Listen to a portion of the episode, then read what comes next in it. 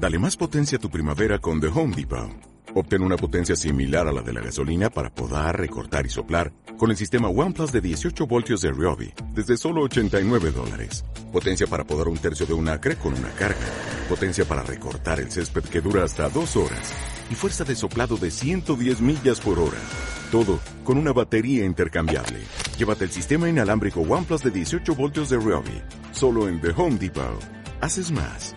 Logras más muchas cuestiones que van quedando de este 2022, el año viejo, eh, que nos ha entregado una sonrisa en lo deportivo, eh, que ha tenido seguramente muchas cosas positivas eh, en lo personal, para vos que nos estás escuchando, pero que quedan una innumerable cantidad de temas a resolver en 2023.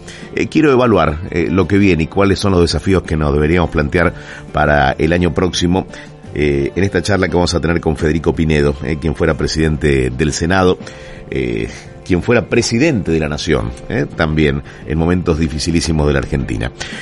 Pinedo, ¿cómo va? Buen día, Eduardo Bataglia, aquí en Millennium.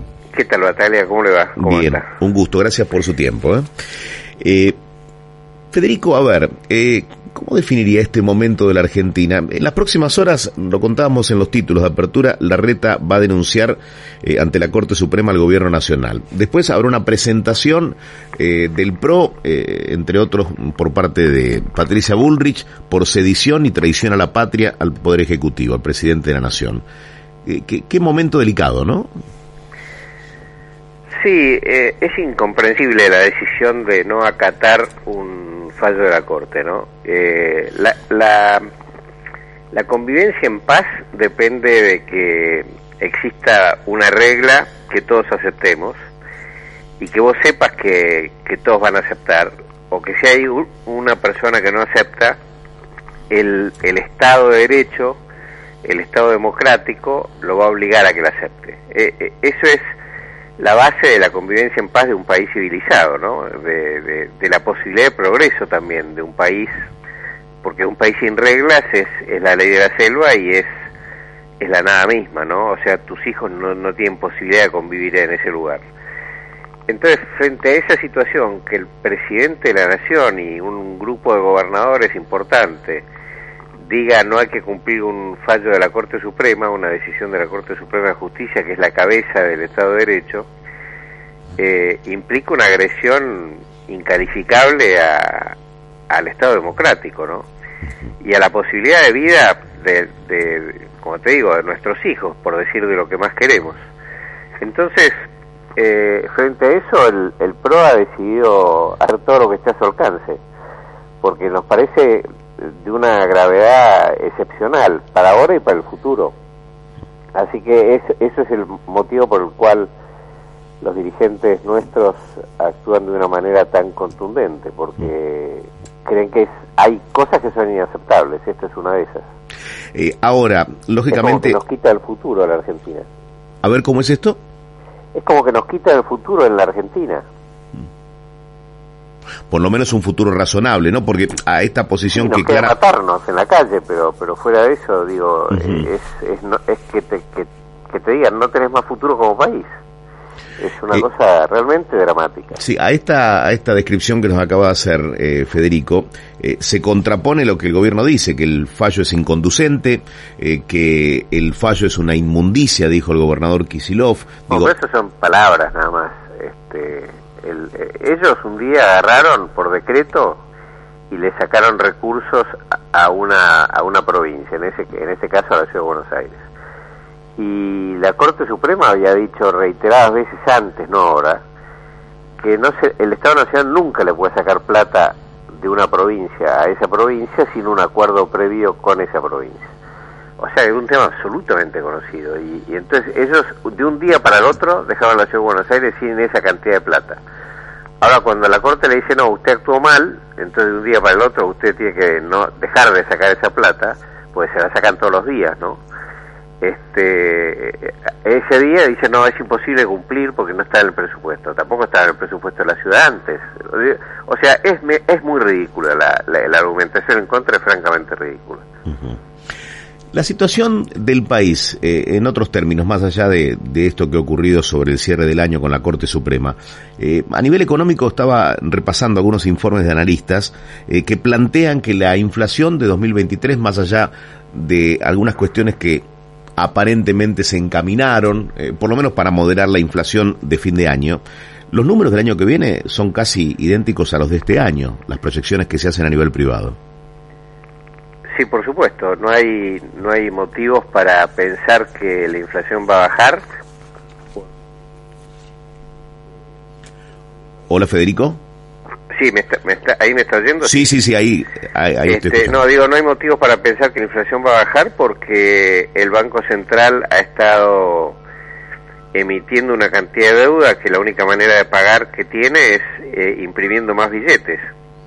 Entonces, eh, la deuda que tiene el Banco Central eh, por la cantidad de emisión que había hecho antes eh, equivale a duplicar la cantidad de, dinero impreso en la Argentina. Entonces, obviamente, eso va a impactar de una manera fenomenal en los precios. supongo que el Banco Central va a tratar de seguir pateando esa deuda para adelante eh, pero buena parte que hay que imprimir billetes y pagar, así que no hay perspectivas de que baje, salvo circunstancialmente, la, inflación. Eh, estuvo en la presidencia de la Nación eh, por unas horas, pero me gustaría tomar esa experiencia para saber qué debiera tener o con qué debiera contar un presidente el en 2023, el próximo presidente de la Argentina, porque tres o cuatro desafíos se va a tener que plantear, ¿no? Eh, como puntos centrales de su gestión. Los problemas centrales de la gente común, eh, que son tres.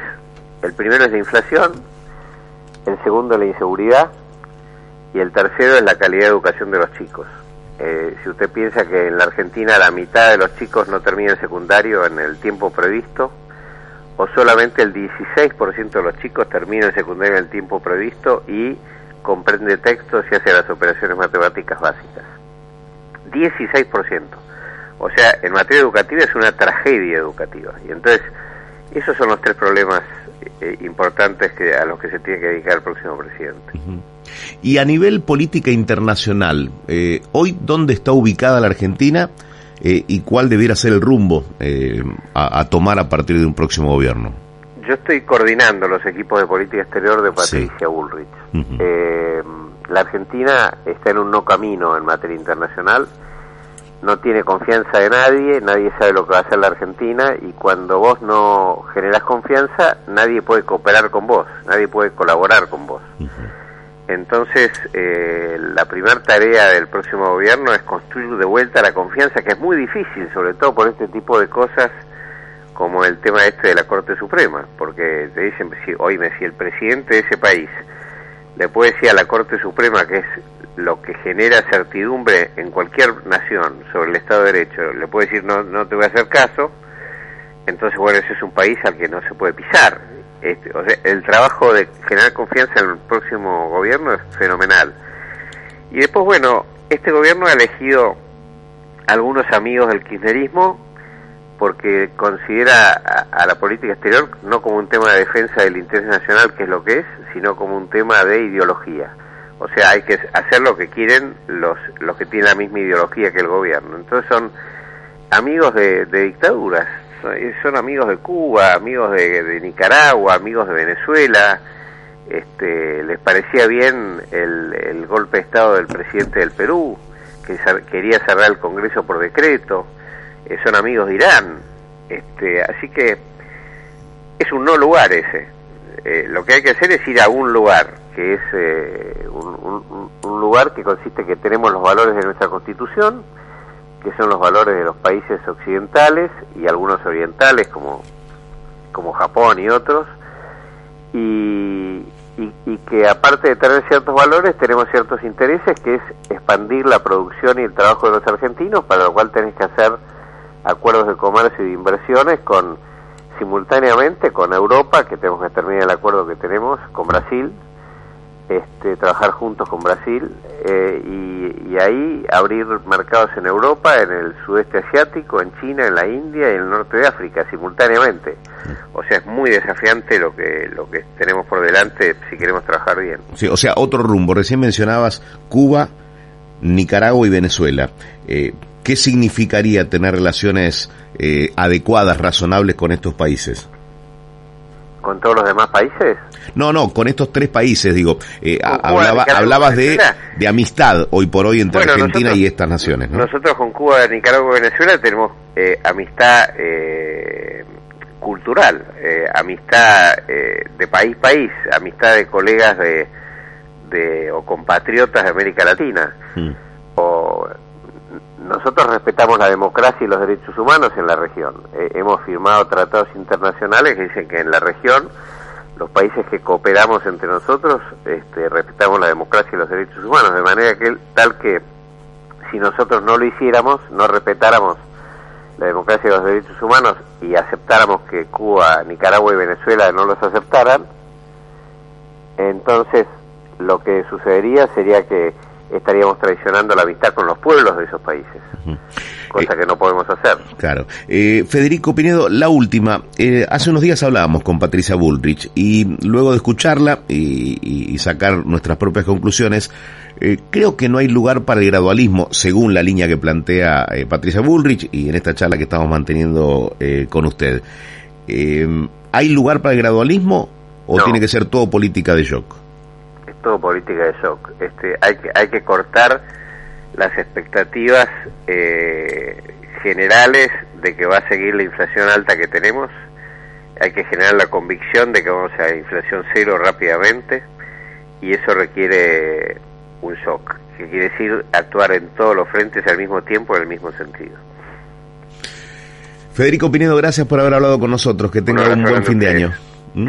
Hasta la próxima. Federico Pinedo, eh, interesante charla, dejó varios títulos y uno se hace a la idea, eh, si es que de pronto eh, la, la, ciudadanía termina eligiendo a Patricia Bullrich, que desde el primer día de gestión va a haber un rumbo muy categórico en varios aspectos. Planteaba recién Federico Pinedo inflación, inseguridad y educación, los tres pilares de, de una gestión eventualmente de, de, Patricia Bullrich, a quien él está apoyando y trabajando en los equipos eh, de política exterior. Mm, bueno, un punto para, para analizar. 747.